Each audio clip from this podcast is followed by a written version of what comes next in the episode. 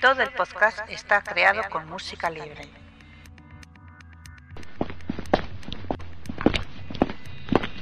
Está usted entrando en una zona restringida. Por favor, identifíquese. Identificación confirmada. Ya puede acceder a toda la información sobre el mejor agente secreto. ¿Qué tal? Bienvenidos y bienvenidas a una nueva edición del programa de Archivo 007, el podcast dedicado al mundo y universo de James Bond en la edición 056. En esta edición dedicada a Daniel Craneman, además de un análisis del videojuego 007 Legends con el resto de las secciones habituales del programa. Y todo ello con la compañía del gran Mariano. Bienvenido. Hola. Bueno, pues espero que lo pases bien en este podcast como lo hiciste en los anteriores. No, sí, creo que este es mi primero, ¿no? Eh, no, no. He hecho uno o dos, he hecho, creo. Unos cuantos más, creo yo. Pero bueno, eh, empecemos ya sin más demora el podcast. Opiniones de los oyentes. En el anterior podcast han comentado El Santo, Pablo Arrieta, 58, Electra, Jaujavi, Walter PPK, Rinoboy 1, GGL007, Enrica 007, Jorge Carballo, T-Virus 676 y Doctor Panecillo. Donde han destacado la profesionalidad de Clark, el talento de Mariano cuando ni siquiera había participado, eso está bien. Sí. Eso está bien, el, que me echen flores sin salir, ¿no? sí, es muy curioso que no sale usted, ya le alaban, así que en este programa que va, eh, bueno, va a estar todo el programa usted conmigo, pues van a flipar en colores. Bueno, a lo mejor se hartan de mí, quién sabe. La participación de Jaujavi 58, el debate también ha gustado mucho, donde se han discutido algunas opiniones, la biografía de Constantín Romero y el discurso de Joan. Como punto negativo, indican que el guion que solemos poner para indicar cuándo empieza y termina cada sección no está del todo correcto, pues intentaremos mejorar este punto para que no vuelva a pasar. Y recordad que si queréis contactar con, nosotros, eh, podéis hacerlo a través de nuestro foro, nuestra página en Facebook, Google Plus o nuestro Twitter. El espontáneo. En el espontáneo de hoy hemos elegido el Twitter de Facundo Pignanerigi que su Twitter oficial es arroba oficial Facundo P. Y dice, creo que es la quinta vez en toda la noche que escucho el podcast temático sobre videojuegos. Es excelente. Saludos desde Argentina. Bueno, la verdad es que es un podcast muy todo bueno. un piropo. Sí, la verdad es que es un, podcast muy bueno de videojuegos que también he escuchado como mínimo dos veces porque está muy bien con la música de los videojuegos que habla, con muchos detalles, incluso con algunos cancelados, así que si no lo habéis eh, escuchado, recomiendo que lo hagáis. Está en muy poco tiempo, muy bien resumido todo, o sea, está genial. Bueno, pues sin más, pasamos a las noticias del mes. Has seleccionado las noticias del mes. Luz verde para la miniserie de la vida de Ian Fleming. El canal británico Sky Atlantica emitirá cuatro capítulos donde conoceremos la vida del autor de James Bond. Será protagonizada por Dominic Cooper y tendremos que esperar a finales de 2013 para poder ver el resultado. Pues una miniserie que pinta bastante interesante poder conocer un poco más a Ian Fleming, pero que Dominic Cooper, por lo menos las fotos que he visto yo, no se parece demasiado al autor. Yo sinceramente tengo que confesar que no sé ni quién es Dominic Cooper, así que... Vi, bueno, he visto por internet un poco las fotos, podéis mirar en Google y yo creo, bueno, por lo menos las fotos que he visto no se parece demasiado, pero bueno, habrá que esperar a ver. Bueno, recuerdo una que hizo Charles Dance hace muchos años y ese él, él tampoco se parecía mucho a, a Ian Fleming, que digamos. Y seguimos.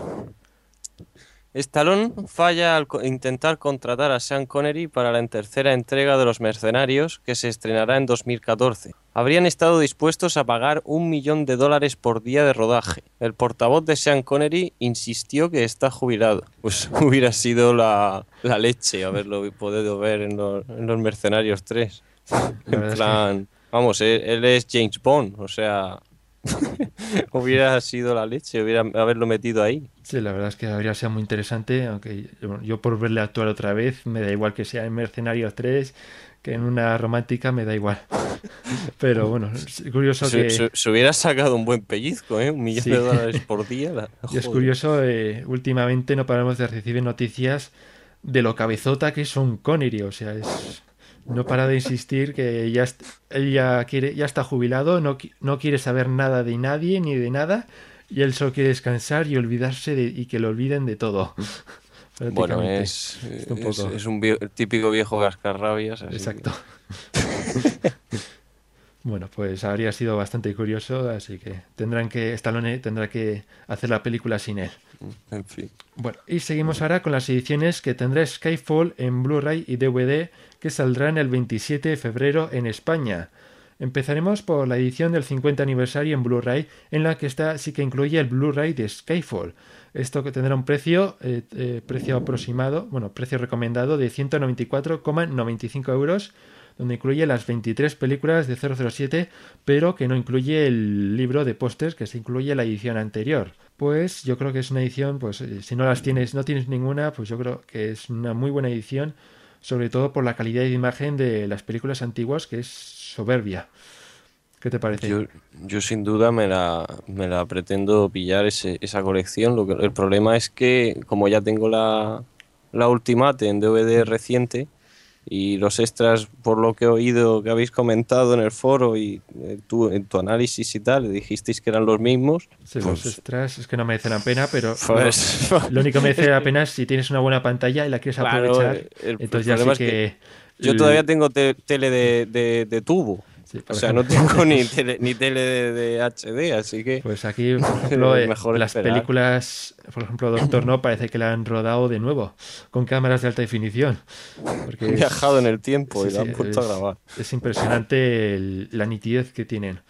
Bueno, y luego también tenemos la trilogía de Daniel Craig en Blu-ray, que son Casino Royale, Quantum of Solace y Skyfall, por 35,95 euros. Está a destacar que, según tengo entendido, el disco de Casino Royale tiene poco extra, pocos extras.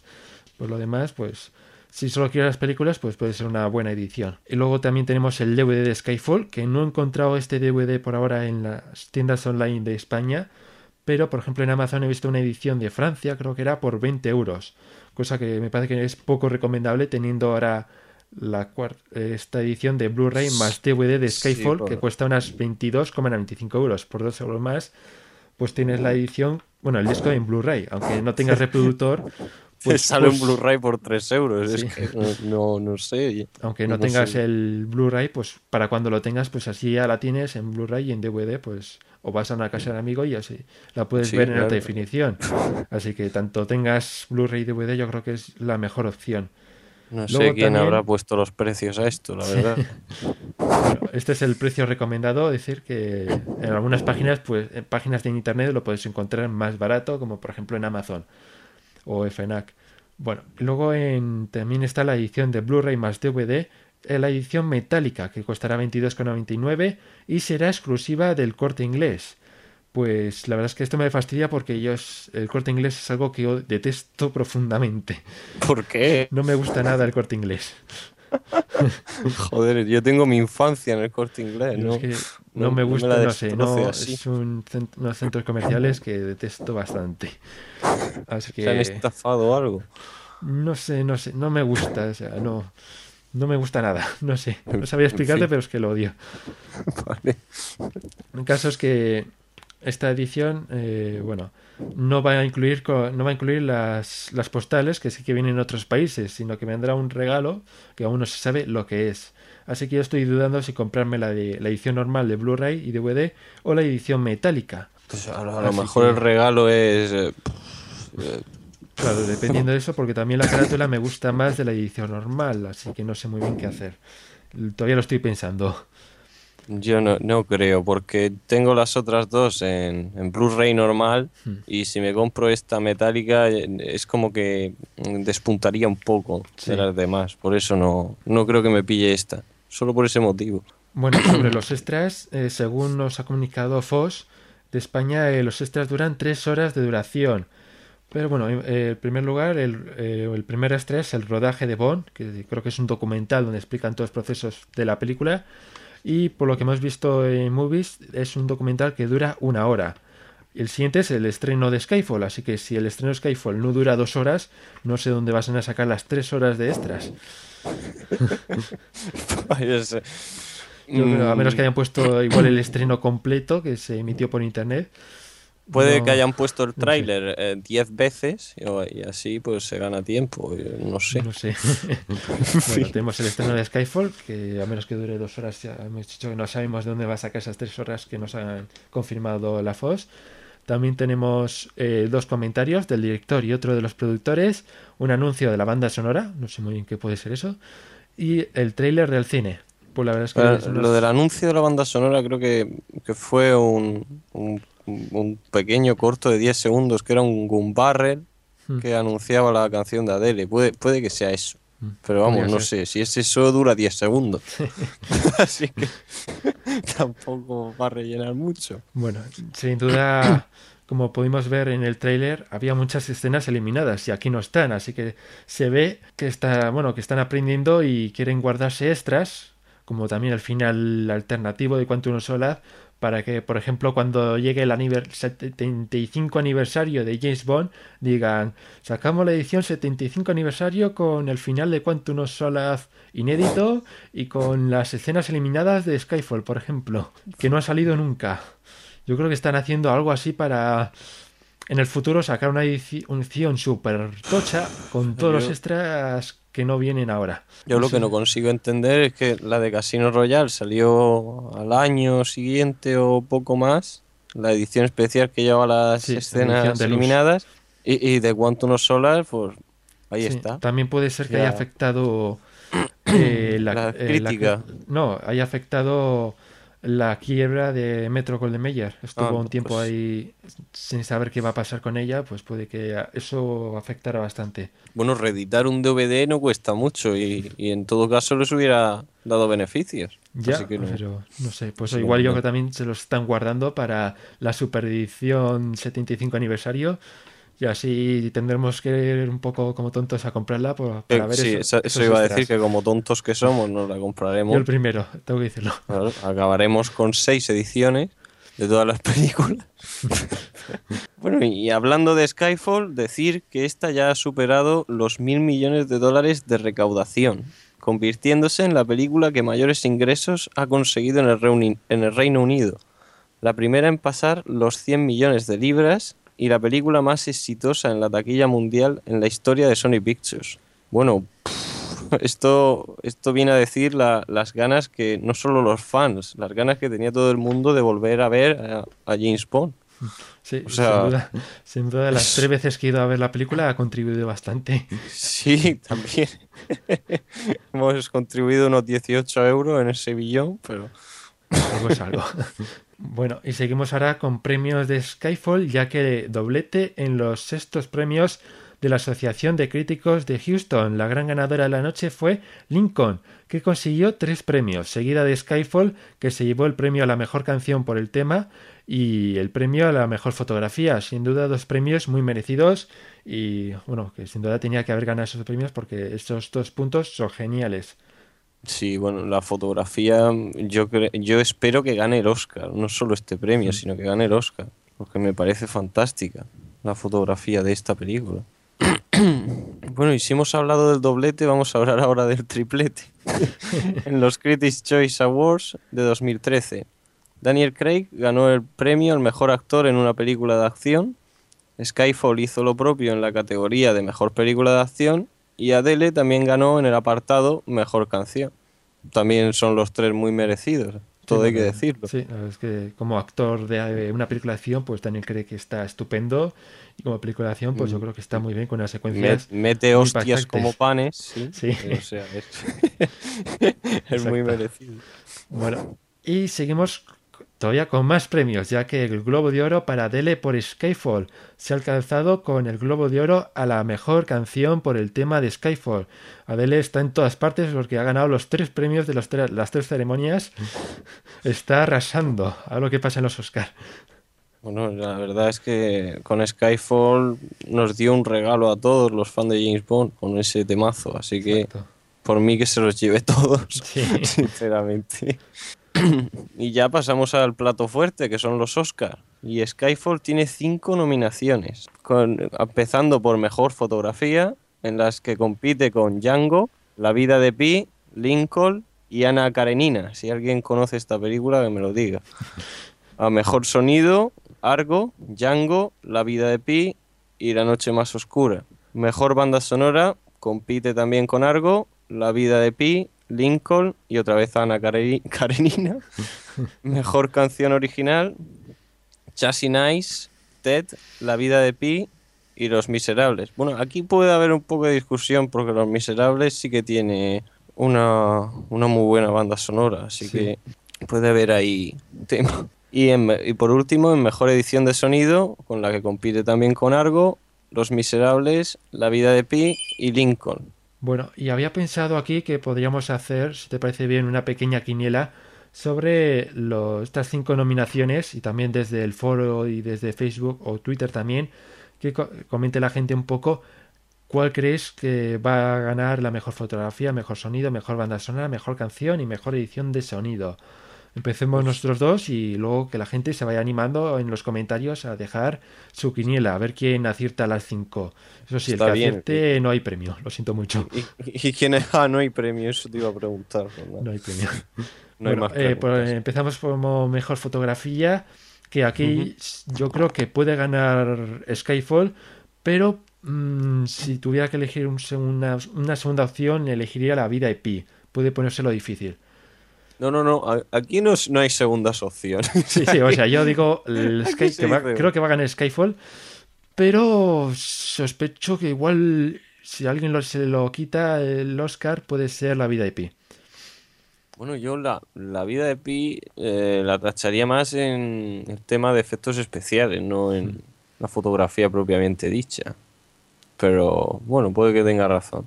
Pero mi voto también va para Skyfall. Bueno, luego está mejor sonido. Claro, aquí no sé muy bien estos eh, premios técnicos, no los entiendo muy bien, así que mm, por decir uno, voy a decir Argo, por ejemplo. Mira, yo, yo a, la, a la mujer de- del James Cameron no la aguanto, así que... No, este no es de James Cameron, es la de. Ah, no, es la No, de es otra. 030. Ah, vale, No perdón. me acuerdo cómo se llama el actor que la dirige, pero. Ah, es, nada, nada. eh, no, tiene, no tiene nada que ver. Me alegro. La de Pues la mujer de James Cameron es la de La Noche Más Oscura. Eso, eso, sí. Pues voy a decir Django. Vale. Sí, voy a decir Django. Bueno, luego mejor banda sonora, la verdad es que aquí me ha sorprendido mucho la nominación a Skyfall, incluso escucha también otros podcasts de cine donde comentaban que era bastante sorprendente que hayan nombrado esta banda sonora que está bien, pero no creo que sea tan buena como para que gane un Oscar. Sí, Yo creo es- que, bueno, sin haberla oírla, oído, yo creo que ganará Lincoln más que nada por darle un Oscar a John Williams, que hace mucho tiempo que no ha recibido uno. Por ejemplo, en el, en el anterior año tuvo dos nominaciones y no ganó nada. Yo creo que No. después de tantos años nominando, nominando y perdiendo, creo que este puede ser el año en el que pueda ganar John Willi- John Williams. Mientras que lo- mm, Skyfall yo creo que con la nominación ya va sobrado. Yo lo, lo que me sorprende es que eh, David Arnold, que ha hecho algunas bandas sonoras fantásticas, o sea, mejor que, o sea, no tampoco de Oscar, pero Hmm. sin embargo mejor que la de Skyfall. Yo creo ¿Y que no lo más bien eso es porque no podían entrar dentro de... Las anteriores películas no podían entrar dentro de, de mejor... Bueno, en los Oscars porque eran británicas y no tenían parte estadounid- estadounidense. En fin, Porque recordemos que los Oscars son premios de, de Estados Unidos para películas de Estados Unidos o que tengan parte de, de presupuesto de, de Hollywood. Así Sí, que en y- y- Skyfall creo que sí que tiene una parte. sí. Así que puede ser que por eso esta sí que se ha nominado y las otras no. Yo creo que es por eso. Un poco hipócrita, pero bueno. Yo voy a votar para hacer la gracia a Ana Karenina. A ver, Oye, a ganar. ver si acierto. Bueno, luego estamos mejor canción original, que sin duda yo quiero que quiero y, creo que va a ganar Skyfall. Y aunque Los Miserables, por el tema de ser un musical, pues lo, pues, lo puede poner muy difícil. Sí, estamos, ahí, ahí estamos de acuerdo los dos. Bueno, y luego tenemos mejor edición de sonido, que aquí otro premio técnico que tampoco entiendo mucho, así que pues lo voy a dar a, a Los Miserables, por decir algo. Bueno, aquí se lo voy a dar yo a Lincoln, a ver si. a ver si variando un poco. Bueno, pues ya veremos dentro de unos días a ver si hemos acertado. Y Está ver- grabado, ¿eh? Sí, Está- sí. ahí- Y a ver si la gente que ha comentado en el foro, pues quién, quién ha tenido más aciertos. Y seguimos con los Oscars, ya que Judy Dench, decepcionada por las pocas nominaciones, se lamenta que las principales categorías hayan omitido en sus nominaciones a la vigésimo tercera aventura de 007. Por otra parte, Adele escribió su reacción a través de su Twitter personal al verse nominada por primera vez a la mejor canción por el tema de Skyfall. Oh Dios mío, me siento como Mary Streep, gracias. Bueno, una nominación muy merecida por parte para Adele y Judy Dench pues puede que tenga parte de razón y por ser muy británica puede que le hayan rechazado un poco en las primeras principales principales categorías. ¿Qué opinas? Sí, es lo que hemos hablado antes, que al no ser una peli propiamente ah, de americana, de mm. allí de Hollywood, pues, pues se la trata... que los Oscars es, lo que premian es no el mejor cine del mundo, sino el mejor cine de Estados Unidos. Pues ya, pero debería. Bueno, no. El año pasado le dieron un montón de Oscars a, bueno, también tiene...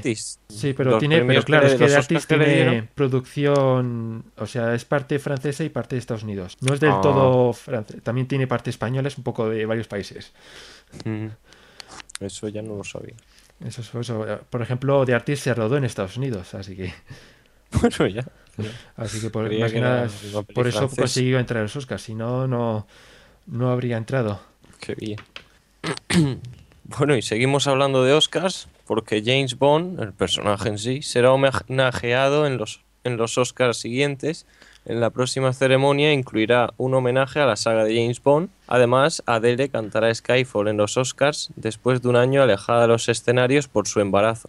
Bueno, yo aquí me voy a quedar con la gana de lo que leí en Archivo 007, de que aparecieran los, los seis James Bond. Ya se ha confirmado que eso no va a pasar. Ya, ya sé que se ha confirmado. He dicho que me quedaré con la gana.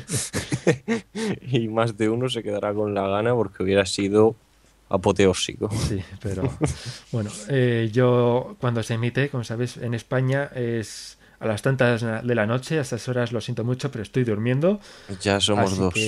Sí, Además que el día siguiente, pues me despertaré corriendo para poder ver a Dele cantar ese temazo de Skyfall, porque va a ser la primera vez que cante en directo eh, este tema, lo, cual es una exclusiva muy grande.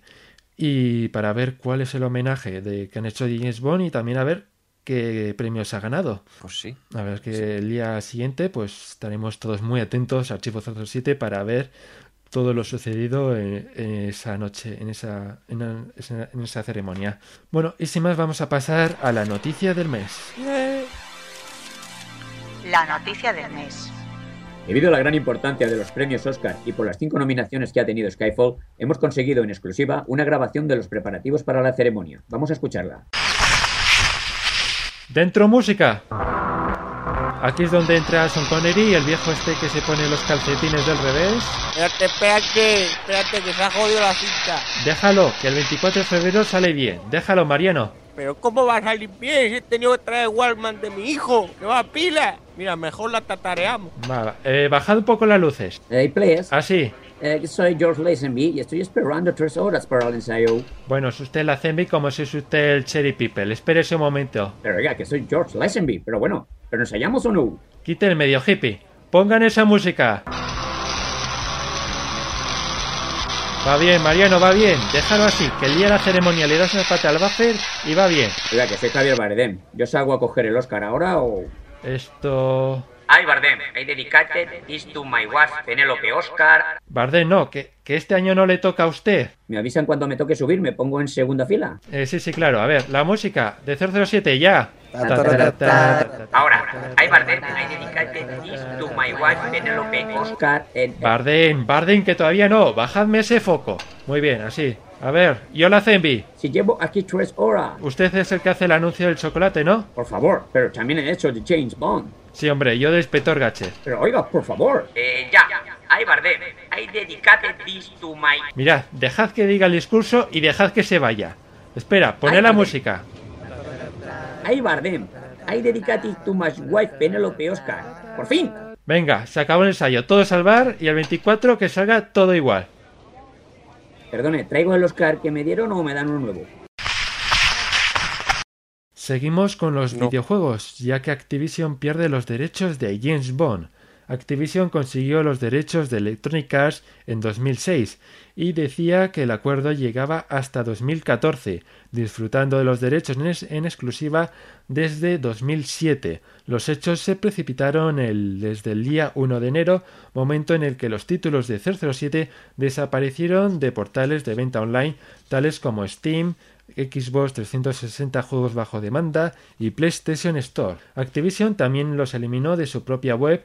Se desconoce quién tomará el testigo. Bueno, pues esto puede ser una buena noticia en el tema de que eh, ya no seguirán bueno maltratando a la saga de 007 con los juegos que han ido sacando últimamente. Sí, bueno, el, el, que bueno respetamos mucho la mayoría es el GoldenEye Reloaded, que la verdad pues es muy buen juego, pero los demás mejor, mejor no hablar. Sin duda Activision yo creo que no se ha tomado muy serio esta licencia yo creo que podía haber dos soluciones en este ámbito, que por cierto ya os digo que hasta 2014 como muy pronto, bueno, hasta finales de 2014 como muy pronto, pues casualmente eh, con el estreno de Bomb 24 no vamos a ver ningún juego de 007. Bueno, tenemos este juegazo que vamos a analizar para disfrutar hasta que salga. sí, eh, bueno, eh, yo doy dos soluciones a, los productores que seguro que sé que me están escuchando. Y una sería que con todo el dinero que han ganado con Skyfall, pues podrían crear su propio estudio de videojuegos y que se dedicara exclusivamente a hacer videojuegos de 007.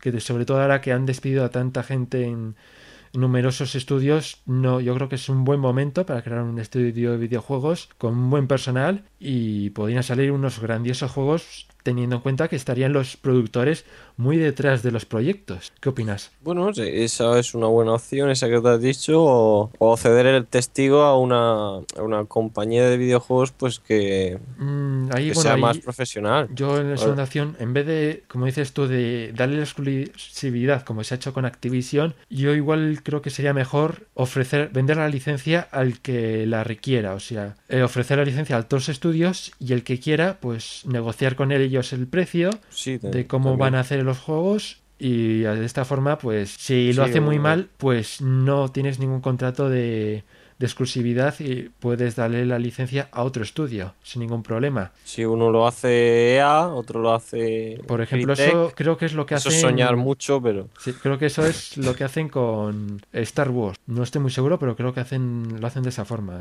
Ofrecen la licencia. yo creo que... los hace. Creo que está detrás de la de todos LucasArts. Sí, o sea, LucasArts, pero le compras tú la licencia que es del propio estudio. Decir. Eso ah, sí, si tienes tienes que tener la pasta de comprar la licencia, que debe ser bastante cara. Sí, bueno, ahora me viene el ejemplo del, del Lego Star Wars, que era de que era de Traveler Tale. Exacto, pero pues sí, han comprado, han pagado a LucasArts la licencia y han podido hacer el videojuego, pues algo así. Incluso podíamos ver un Lego y es bueno. Oh, eso sería eso sería un sueño. Bueno, pues sin más vamos a pasar a las novedades de Archivo 007, pero antes escuchemos la promo. Interrumpimos esta programación porque se está a punto de anunciar un premio de los Oscar. Escuchemos. And the Oscar goes to Archivo 007 como la mejor web de James Bond en castellano. Bueno, ¿alguien tenía alguna duda? No lo olvides. Entra en www.archivo007.com, la mejor web del mejor agente secreto. Empezamos las novedades con la actualización del relato El beso de la dama muerta de Sergio Gómez, que hemos añadido las versiones para libro electrónico. Las podéis encontrar en Media 007 Literario Relatos de Fans. La actualización del artículo James Bond y los Simpson, gracias a Ángel 007, Actualizamos el apartado de errores de Operación Trueno gracias a Jordi Roy. Actualización del apartado El mundo nunca es suficiente, errores, gracias a Juan David Barragán. Actualizamos el apartado Biografía de Ian Fleming. Nuevo cómic de Zigzag número 54 llamado Infierno en Sicilia. También tenemos un nuevo artículo de James Bond en los BAFTA. Y por último, y no menos importante, un nuevo podcast temático llamado Créditos. Eh, sí, es un podcast de Alberto López, Clack, del bueno que está dedicado a los títulos de crédito de todas las películas, de todos los gumbarres, incluso también de los créditos finales de cada película, indicando qué canciones suenan, la música, por ejemplo, de los gumbarrel, cómo cambia la música, aparte de el estilo de cada gumbarrel, y los títulos de crédito, pues que, mm, son, como ya conocemos todos los fans, son espectaculares y los analiza uno a uno. Y resulta un podcast muy entretenido que se pasa rapidísimo porque lo escuché ayer mismo y se me pasó el tiempo volando porque está muy entretenido y sin duda imprescindible para cualquier fan de 007. Y hablando de títulos de crédito, vamos a escuchar ahora bueno, la biografía de Daniel Clayman, que se ha encargado de los títulos de crédito de las últimas películas. Eh, yo creo que las ha hecho, bueno, los títulos de crédito los ha hecho muy bien. ¿Qué te parece? Hombre, el, el genio es Maurice Binder, pero como pasó con David Arnold, Daniel, Clayman es para mí el, el sucesor de Maurice Binder en toda regla. Un buen sucesor. Bueno, me refiero en que sigue el legado de él como de una manera de una manera espectacular para mi gusto. De acuerdo, pues vamos a escuchar su biografía y mientras tanto, eh, Mariano, vete preparando la motosierra porque vamos a analizar después el, bueno, el videojuego de 007 Legends. Voy echando la gasolina ya. De acuerdo. Biografía del mes.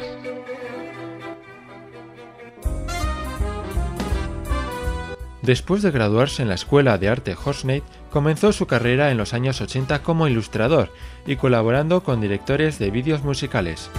Desde entonces ha dirigido más de 100 vídeos para artistas como ZZ Top, Fleetwood Mac, Prince o Madonna. A través de los años 90 se concentró en la publicidad para clientes como Guinness, Xbox, Sony, entre otros.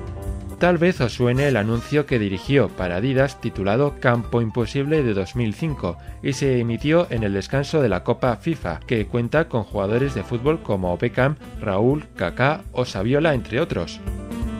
En el anuncio vemos un partido de fútbol en un campo de fútbol donde solo están las líneas blancas del campo, con el peligro de caer al vacío. Los jugadores están obligados a llevar sus habilidades al límite para no caer al vacío y meter gol. Daniel también ha dirigido series de televisión y comedias, especialmente Snash y Nice, El fin de una era, que fue nominado al BAFTA y ganó un Golden Rose. En 1989 dirigió el videoclip de Licencia para Matar, que le llevó a ser elegido el reemplazo de Maurice Binder después de su muerte en 1991. Utilizando gráficos generados por ordenador vanguardistas, ha demostrado estar más que capacitado para el trabajo.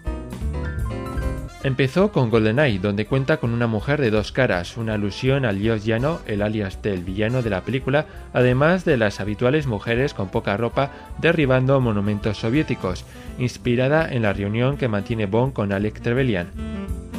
En el Mañana Nunca Muere el reto fue diferente, bombardear al público con una sobrecarga de imágenes, además de utilizar la idea de lo que se ve a primera vista es diferente a lo que realmente existe, lo cual se aprecia en las bellas figuras de las mujeres. Curiosamente utilizó una frase borrada del diálogo de Carver, en la que afirmaba que tenía satélites alrededor de la Tierra como un collar de diamantes alrededor del cuello de una mujer. Además, también se encargó de dirigir el vídeo musical del tema principal de la película. En el mundo nunca es suficiente consiste en hacer caer al propio Bond desde el mundo real al diseño gráfico virtual y donde el petróleo era el protagonista. En Muere otro día la trama seguía en los títulos de crédito donde se podía ver la tortura que sufría Bond en manos de mujeres de fuego, hielo y electricidad, rodeado de escorpiones. En Casino Royale, Clayman utiliza una innovadora secuencia realizada en Flash, donde las cartas de póker tienen todo el protagonismo y donde las siluetas de las mujeres no aparecen por primera vez en la saga, y concluye con los ojos azules de Daniel Craig. Después del parón con Quantum of regresa en Skyfall con una secuencia oscura, evocadora y llena de iconos. Desde el principio sabía que Bond era disparado y caía al agua, ese fue su punto de partida, y creó una especie de inframundo con flashes de su vida delante de sus ojos, ya que piensa que va a morir. Primero lee el guion, en ocasiones antes de empezar el rodaje os haya contratado al artista que cantará la canción en el que él no está involucrado. Normalmente se encuentra a mitad del trabajo cuando puede escuchar la primera versión de la canción. En ese momento suele tener que cambiar o mover de sitio algunas cosas para que funcione. El peor momento es cuando debe poner el tema definitivo con las imágenes que ha creado esperando que funcionen. En 2006, Daniel y su compañero Ringan Lewis fundó la compañía de producción Ractic Stick, En 2011 la compañía ganó el primer lugar en la encuesta de Peer Televisual y en 2012 ganó la empresa de producción del año en los premios British AdWords por cuarta vez. Le dedicamos este podcast por su gran contribución en la saga. Análisis.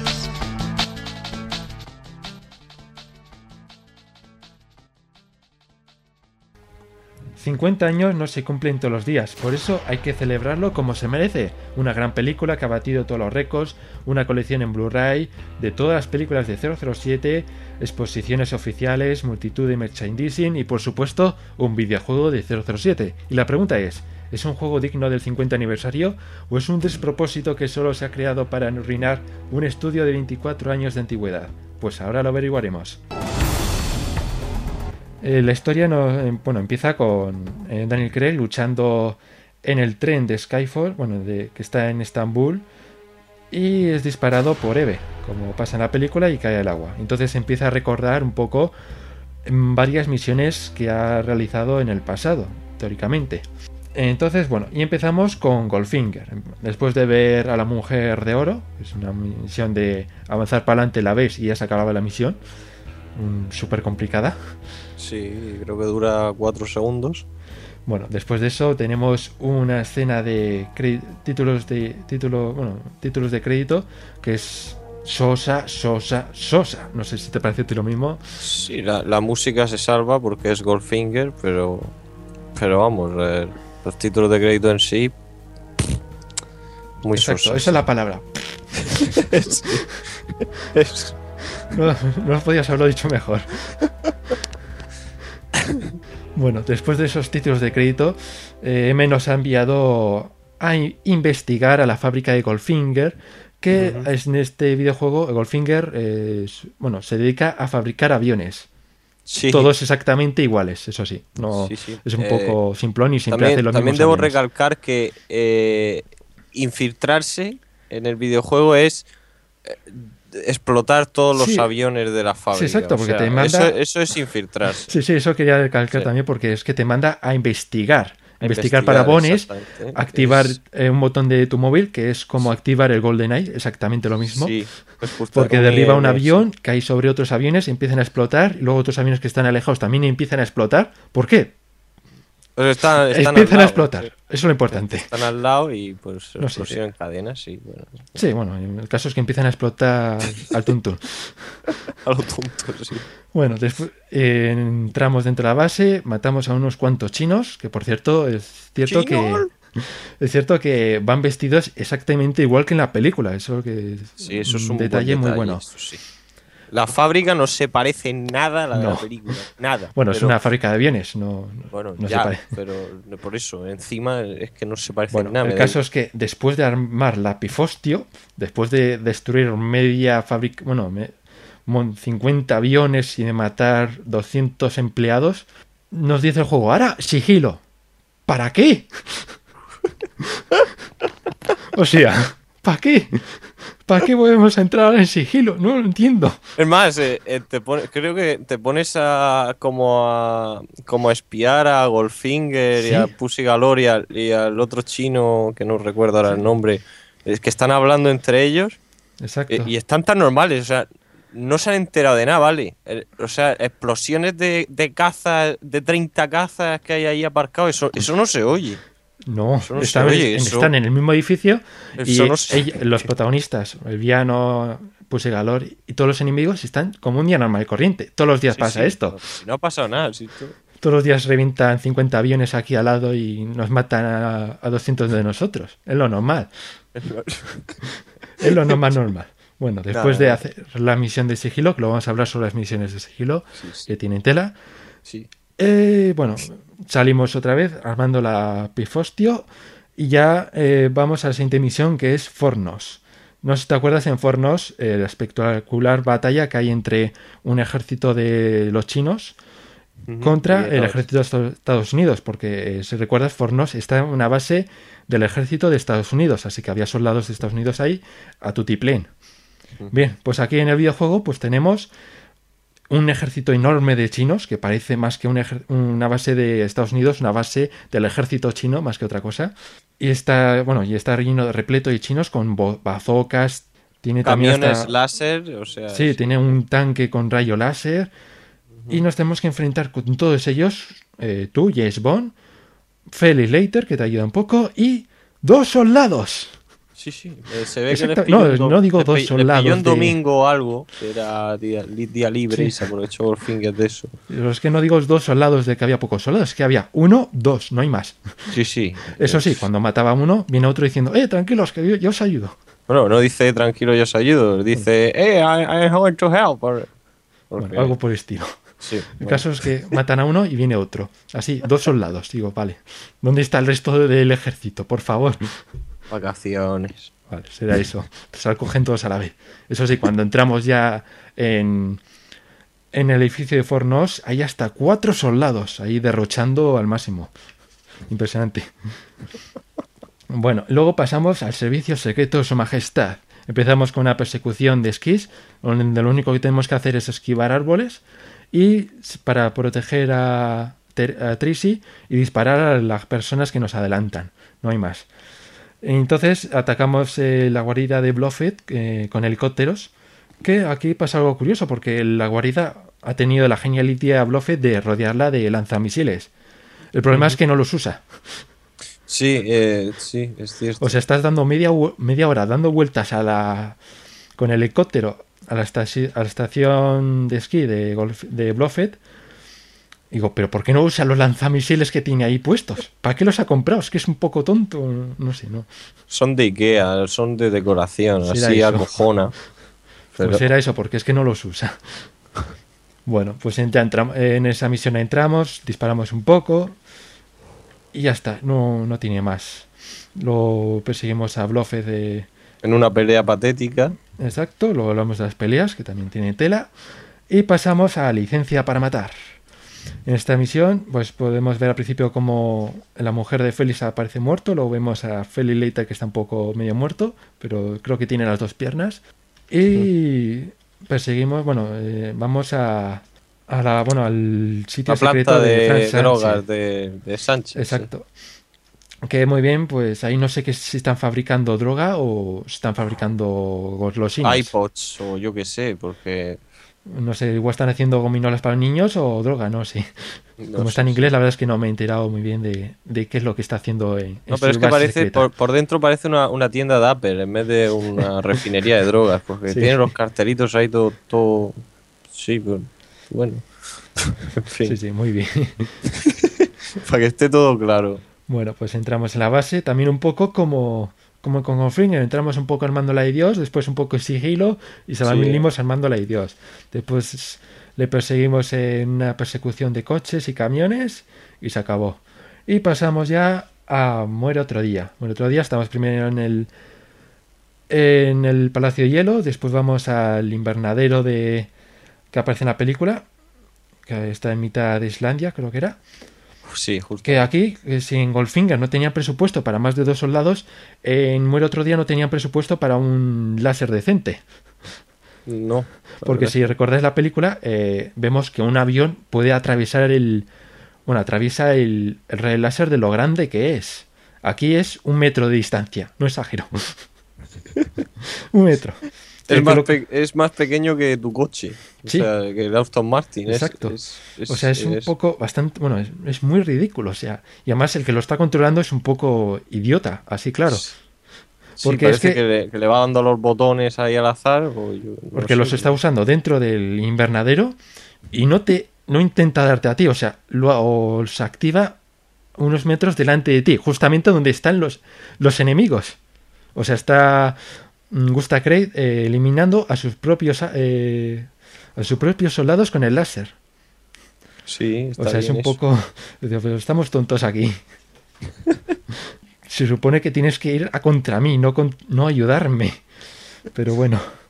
Era para hacerlo más interesante. Sí, después Son hacemos otra carrera con los coches sobre el hielo y pasamos a Monraker, que si no me equivoco creo que también eh, para mí es bueno, en la mejor, la mejor fase, sin exagerar. Sí, sin duda, es, eh, es una peli muy criticada, pero aquí en el juego es la, la que en realidad pocas pegas puedo ponerle.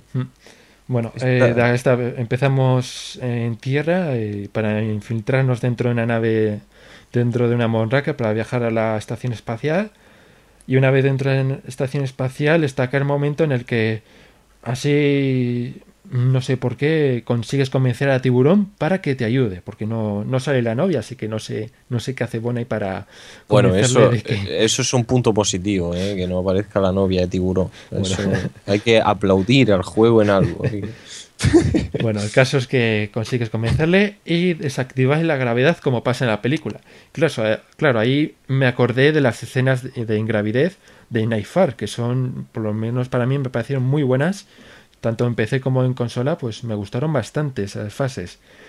Bueno, pues empiezas con muy buenas sensaciones esas fases de ingravidez y de repente te encuentras con una silla levitando. No, no está flotando ahí porque no hay gravedad, está levitando un metro del suelo. Claro, siempre que ves en todos los juegos que hay ingravidez, siempre muevo una, bueno, intento, empujo una cosa y se mueve, que lo normal porque no hay gravedad y por mucho que pese, pues es muy fácil mover los objetos, ¿no? Pues aquí la silla empecé, fui a, digo, voy a moverla. Me estampé contra ella y la silla se quedó quieta ahí, como si estuviera, estuviera clavada. ¿En qué? En, en la nada. Son, son sillas antigravitatorias, está todo No, pero es pensado. que y dices, es que igual es ese objeto que está mal, es todos los objetos que están flotando están clavados en la nada. Hay una caja que da vueltas, pero da vueltas sobre sí misma, es una especie de GIF anidado que está ahí pa, pa, todo, todo el rato dando vueltas. O sea, ya solamente con eso dices, te baja un nivel, dices, pero qué, pero qué es esto, por favor. Sí, vamos, vamos a dejarlo ahí, poco- digamos palabrotas. Esa parte es un- muy deprimente. bueno, y eso, y decimos Ah, también que es la también mejor- destacar la que, mejor misión. que, que bueno, que, que si no tienes el DLC de Skyfall, el final del, del juego o de la parte de Moonraker es que James Bond muere. Porque si, si mal no recuerdo, está explotando toda la estación espacial, tú estás dentro y ahí se acaba. Sí, no, ahí se termina. Bueno, Sí. ahora os cuento. Bueno, yo termino el- la misión de Monraker y digo, guau, qué bien, ahora toca Skyfall.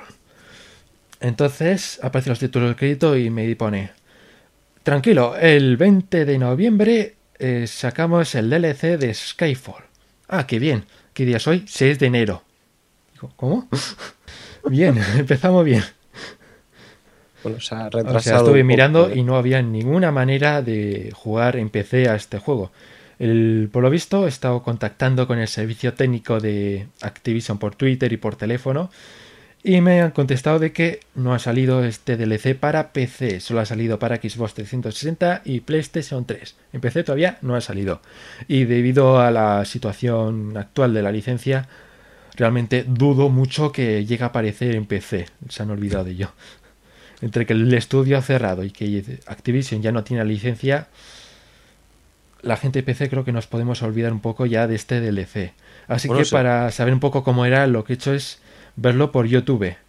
Pues se- será el DLC, como está tardando tanto, será de dos horas o algo, ¿no? No. De duración. Ahora te explico. He estado viendo el vídeo de este DLC en la versión de PlayStation 3. Claro que eh, en Wii U seguramente tampoco haya salido, eso sí. Y entonces, bueno, pues empieza Bond entrando en una habitación donde están dos tipos muertos, que son los agentes como empieza la película. No hay ni rastro del disco duro. Y bueno, pues empieza, sales por la ventana y empiezas a disparar por el tejado a unos cuantos enemigos. Después sales corriendo detrás de Patrice y hasta que te roba una moto y empieza en el momento en el peor, en la persecución más horrible de todo el juego. O sea, ya no te digo que es que esté a nivel de PlayStation 2, es que es una persecución de PlayStation 1. Es lamentable, pero tremendamente horrible. O sea, Sí, a la, gente- la moto, la moto solo gira 45 grados, 90 y 45 grados. O O sea, sea, que la- no, no hay. no, o sea, izquierda, recto, derecha. No, no es que. No, no está esa sensación de, de girar tú libremente, no, es Es una moto rígida. Exacto. Y luego están la- las animaciones de la gente que se aparta, que es que esa animación han cogido de Play 1 copiar y pegar. Porque es muy. También toda gente se aparta de la misma manera, de una forma bastante eh, deprimente. Bueno, el caso es que también te metes entre callejones de mala muerte y de repente te viene un coche a 200 por hora y frena en seco para que tú le esquives. ¿Y cómo has conseguido alcanzar 200 por hora en esta callejuela de mierda? El coche tiene miedo de que tú yendo en una motocross te lo lleves para adelante. Exacto. por y eso- frena en seco y tienes que ir esquivándolo. Claro. No sé. Bueno, caso es que ya termina el tren, eh, vete dispara. Podemos ver una secuencia que podría ser una escena eliminada en la que Bond sale del agua. No sé, podría, haber, podría haberse rodado, no, no lo sé. Y la siguiente misión es el, el edificio de Shanghái, el de cristal, donde tienes que matar al francotirador, Patrice.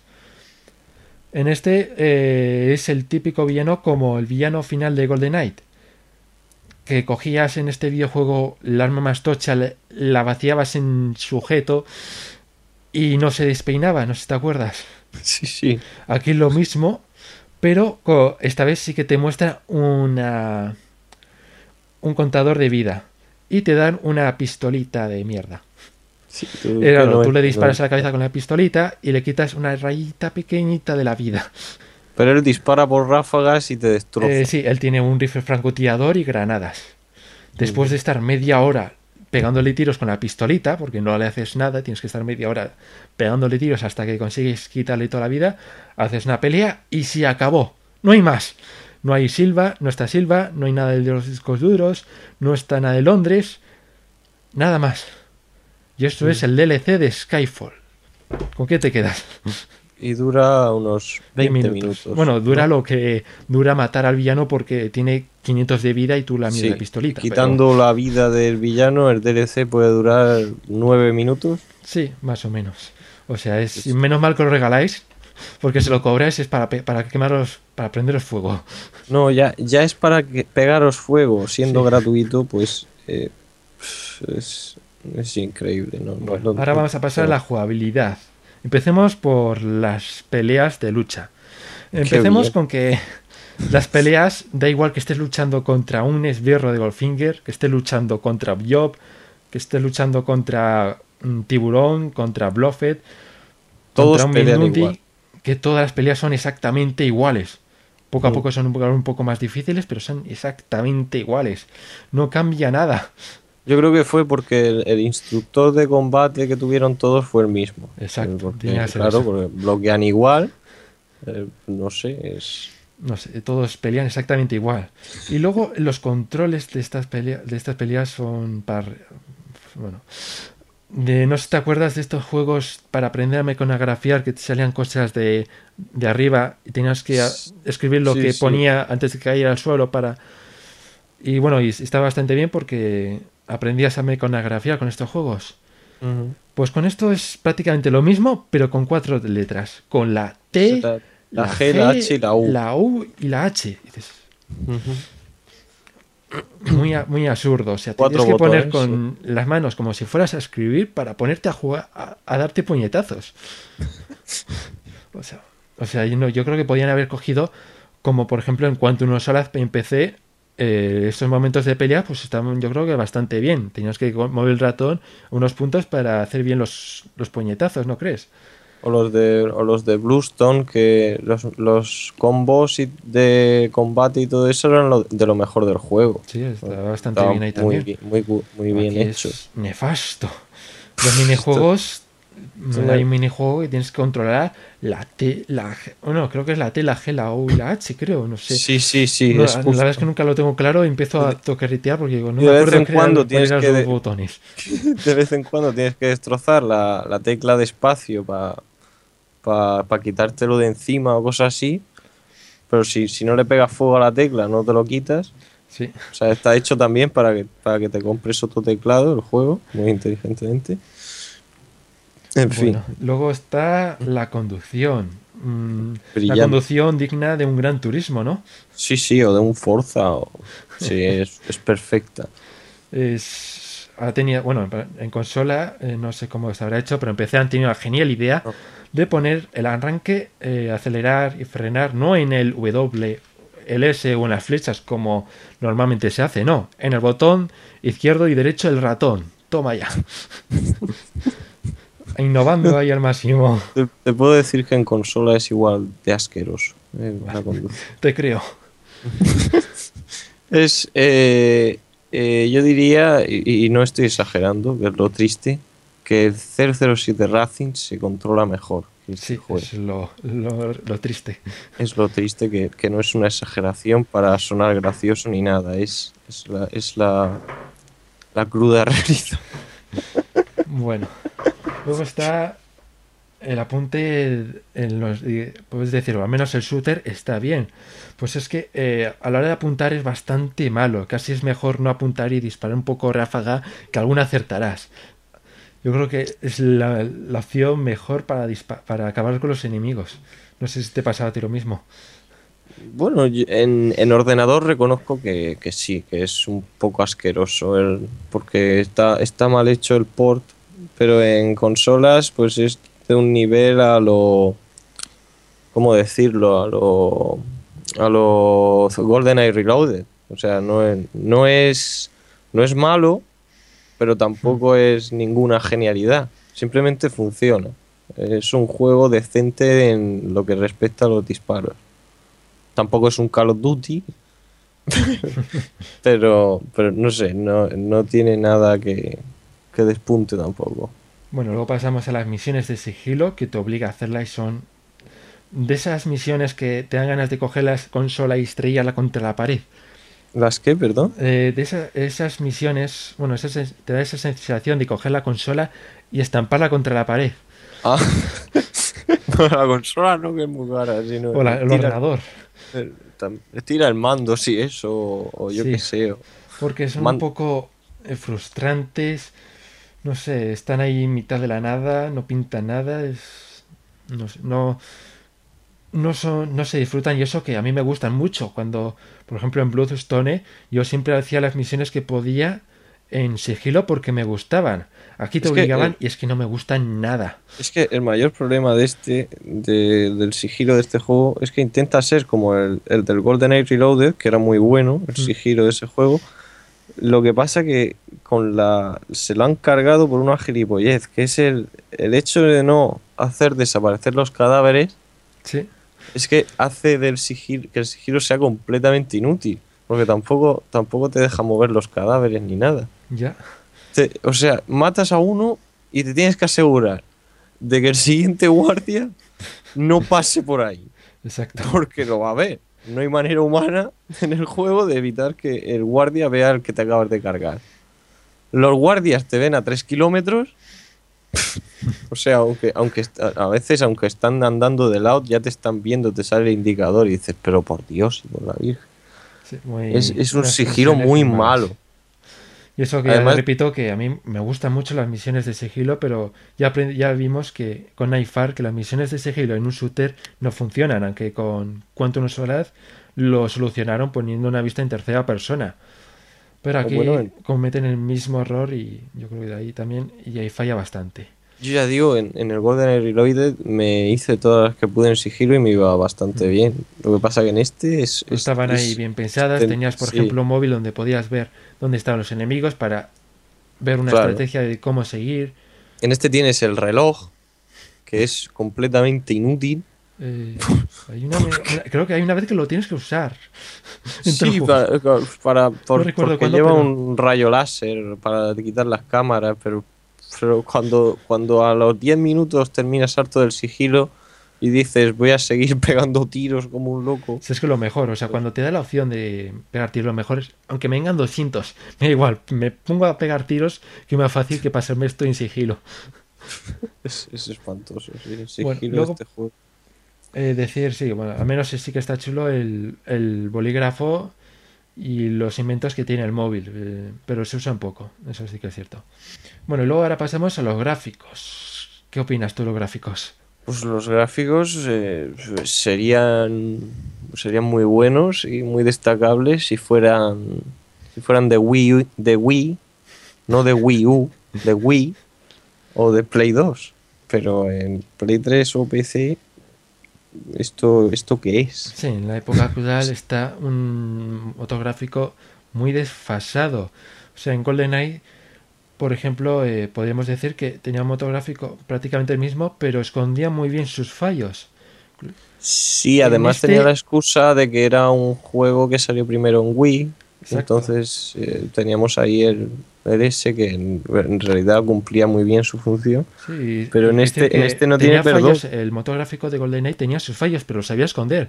El problema de Mm. este es que hasta en el tráiler puedes ver lo nefastos que son los, las animaciones y todo. O, o la iluminación, eh, recuerdo en el tráiler que, se, que en, en la persecución de las motos que has dicho de Skyfall, que se iba la, la iluminación entera de la calle por tres segundos.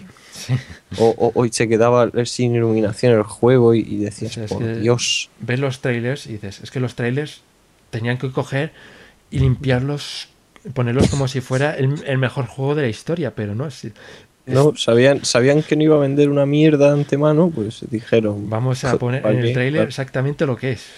Claro, no, hay, no hay que mentir. No te, no te engañan, eso es cierto. Eso es cierto. Una cosa buena de los gráficos es que los personajes, excepto dos que ahora vamos a mencionar, están muy bien detallados. Benicio el Toro está impresionante, Gustav Grave, Zao, Goldfinger, eh, Tiburón. to- Estos personajes son tan recreados espectaculares, ¿no crees? Sí, son, son, la verdad es que son un calco de, de los de las películas. La Eso ahí, chica de Licencia para positivo. Matar también estaba clavada.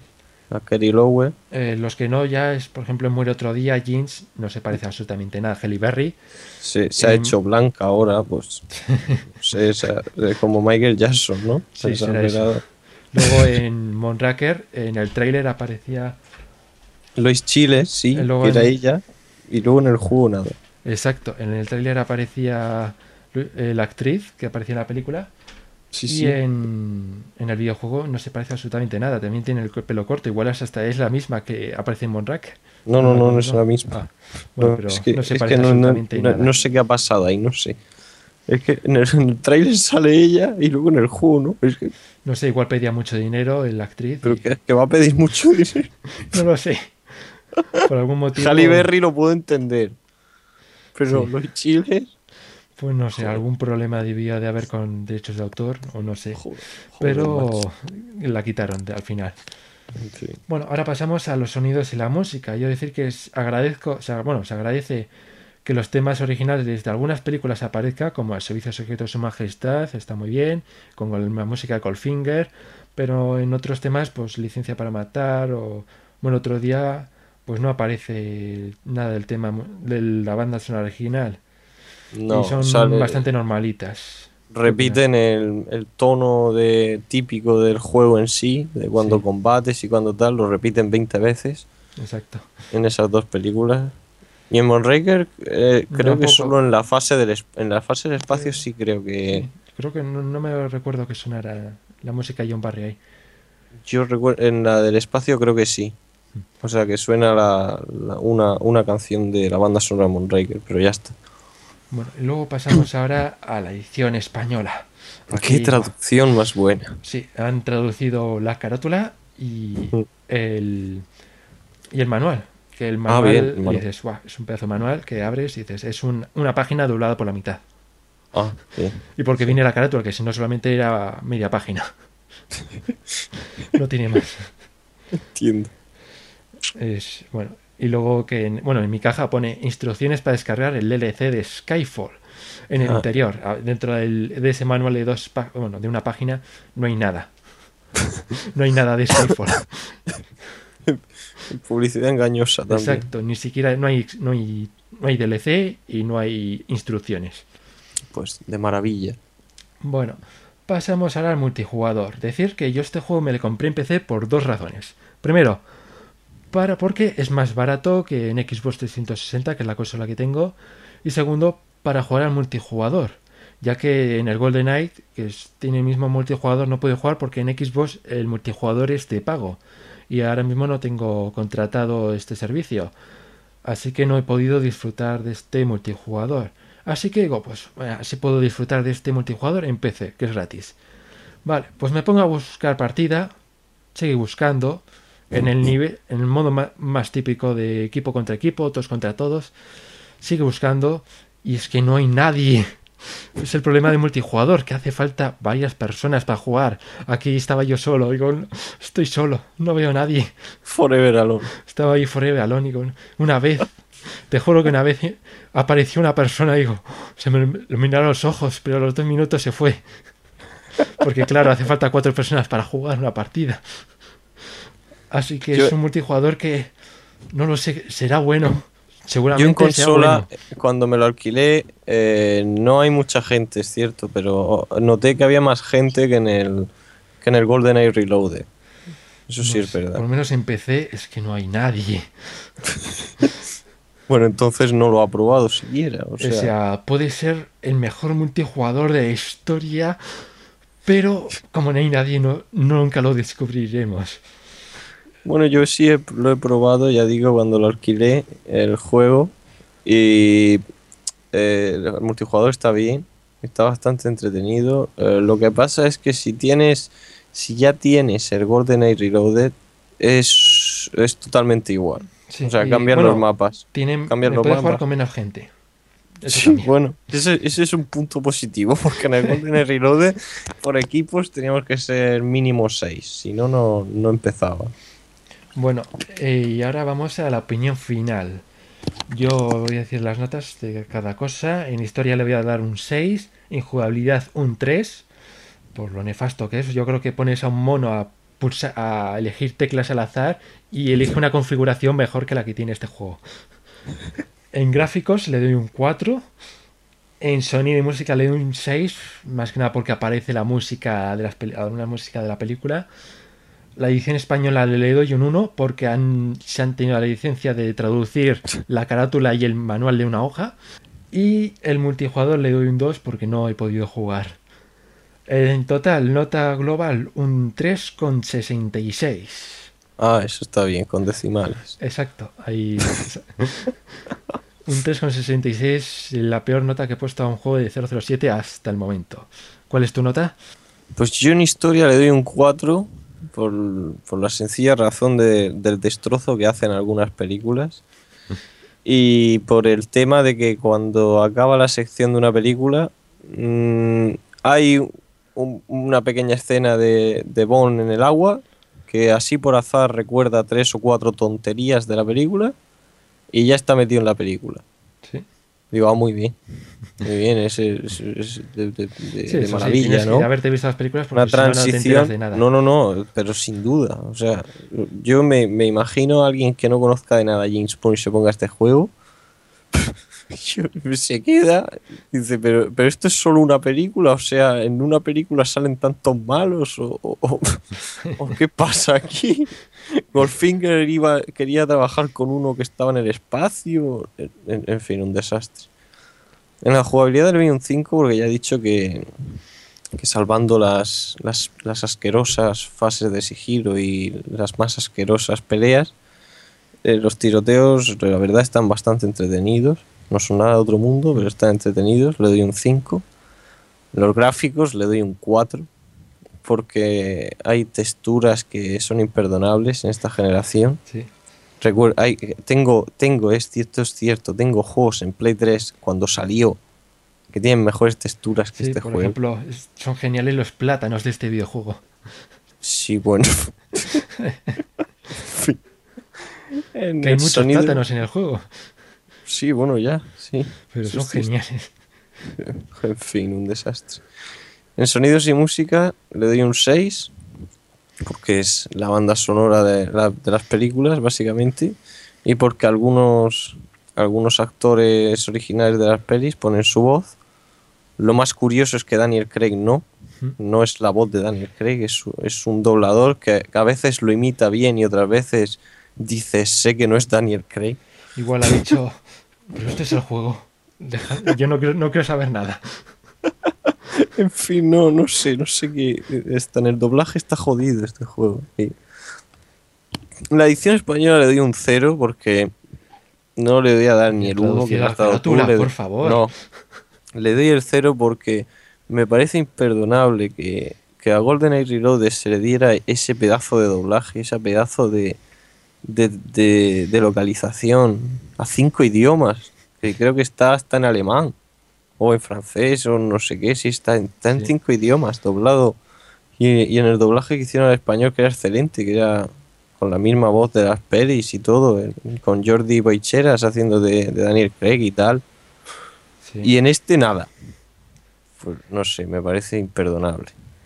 Multijugador. En multijugador le doy un 6 porque es- está bastante bien, pero como ya digo, si ya tenéis el GoldenEye Reloaded que vale cuatro veces menos que este, es exactamente igual. Y la nota Y, final. y- y igualito, igualito. 366. No, le doy un 4 para redondear, pero le doy un 4, sí. Y, y bueno, no lo considero el peor, porque para mí el peor es GoldenEye Agente Corrupto. pero sin duda es una decepción. pa- Es una decepción para los fans. Y, y como jugador también es una decepción, así que la decepción es doble. Es, Vale. es, eh, tenemos, eh, es evitar este juego, evitarlo. Sí, una cosa que quería comentar es que antes de que quitaran el juego de Steam, tuvieron, no pusieron el DLC de Skyfall, pero pusieron para comprar dos personajes, es Eve y Patrice, por dos euros cada uno. O sea, te hacen y el juego estaba en ese, eh, en ese momento a 70 eurazos. O sea, te hacen pagar 70 eurazos y luego te hacen pagar los otros 4 euros por dos personajes que no vas a poder usar porque no hay nadie jugando al multijugador. Ridículo. Y ahora ni siquiera está en la tienda porque la han quitado, pues ya hemos dicho antes que ha perdido la licencia y seguramente nunca aparezca, como he dicho antes, nu- segura- lo más probable es que nunca aparezca este DLC, pero no, es- no se sabe. Igual mañana me despierto y ahí está el DLC, pero es lo igual a casi hasta prefiero que no aparezca. No, es- sí, sí, tiene que dar gracias porque no esté. Si no, Sí. no, no llorar porque esté. Vale. Eh, si este- entonces este juego no se lo recomiendo a ningún fan de 007 que dices No. es que está barato Hay- seguro que hay muchos juegos más baratos el Quantum of Solace el Blood no, no, no, aunque valga eh. 10 euros. No, aunque valga 10 euros. Que no. ahí está- da igual so- ¿Queréis, muchos ¿queréis un buen juego de, de James Bond para Play 3? GoldenEye Reloaded. exacto Que le da mil vueltas a este. o Quantum of Solace y ya está O cuánto nos... Sí, vale. Pero Y este no, por Dios. que, que te lo ha regalado un amigo pues una señal de que ese amigo desea tu muerte O, o, bueno, véndelo, no lo abras, véndelo a ver si sacas aunque sean 3 euros. Me vas Ah, a ser y más por feliz cierto, con eh, esos otra cosa 3 que no he euros. comentado. Eh, la versión de PC eh, se enlaza directamente con Steam. Esto tiene parte buena y parte mala.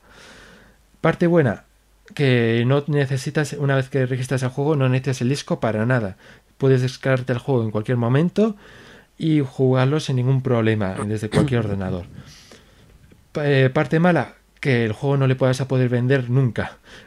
Eh, Se ha quedado, bueno, se quedará permanentemente en tu cuenta y nunca te podrás deshacer de ese juego. Es, un, es en plan, ¡No! Es como una maldición. Te pone con una maldición, no, nunca me, te- me voy a poder deshacer de este juego porque se ha quedado en mi cuenta de Steam. Creo que. Y nunca que- vas, y también, como parte negativa, pues no vas a encontrar este juego de segunda mano. En PC al menos. En la versión PC nunca le vas a encontrar segunda mano porque nadie le va, te le va a comprar. Y obviamente tú tampoco, porque no puedes tenerlo.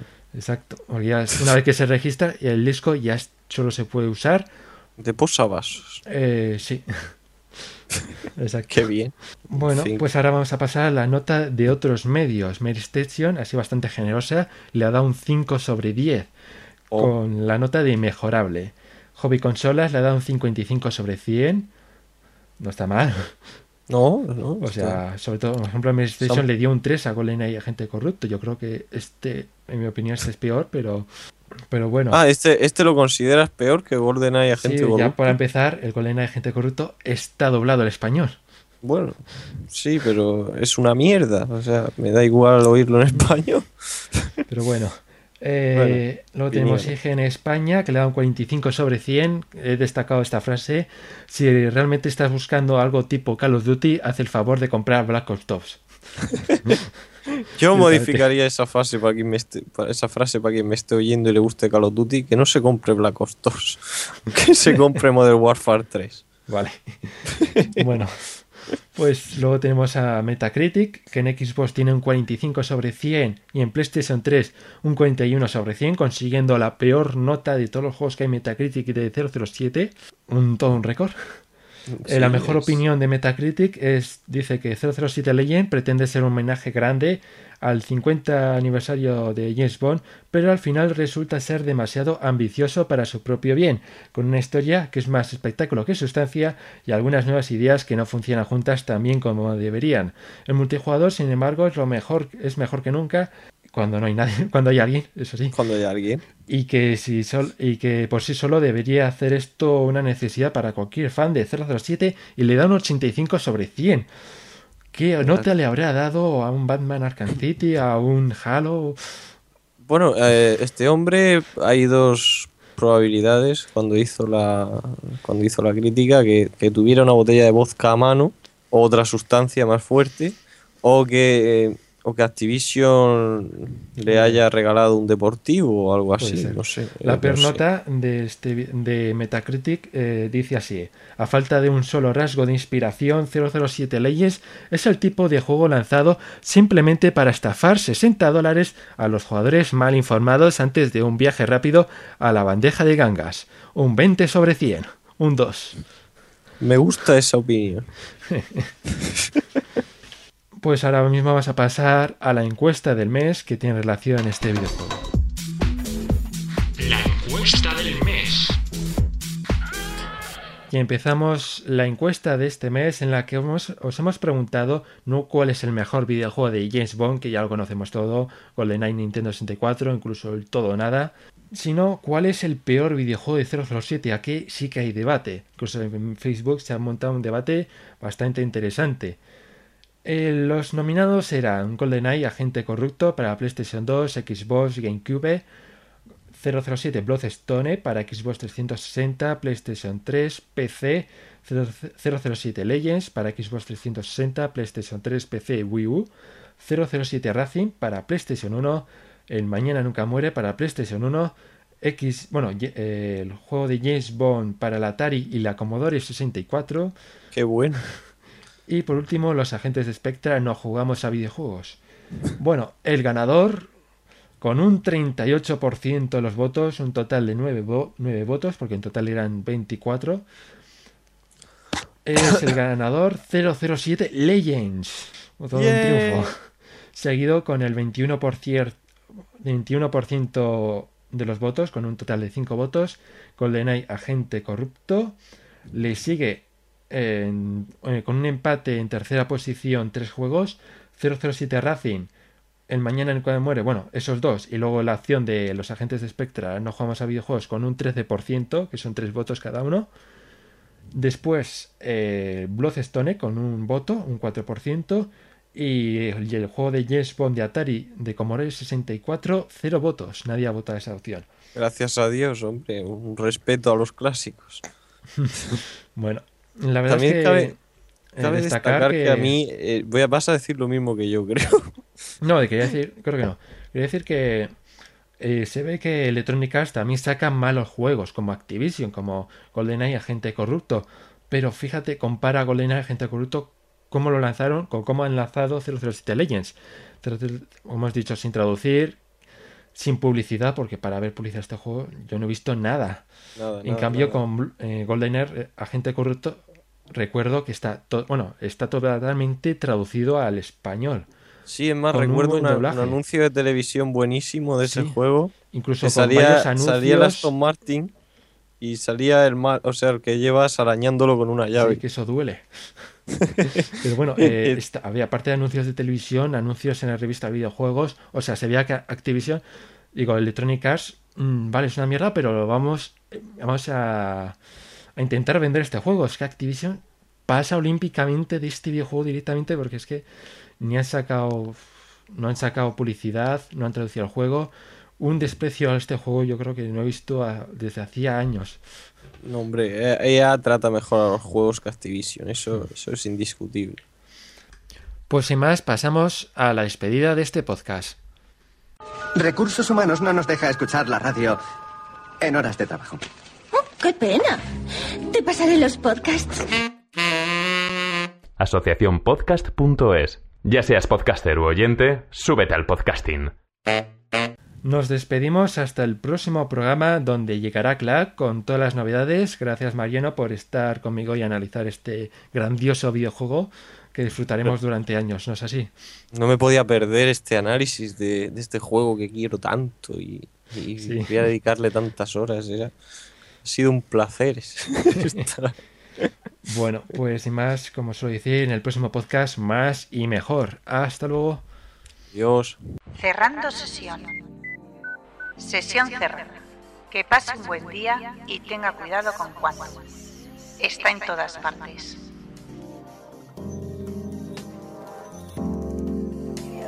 Tomas faldos, digo falso, digo Tías Ángel 007.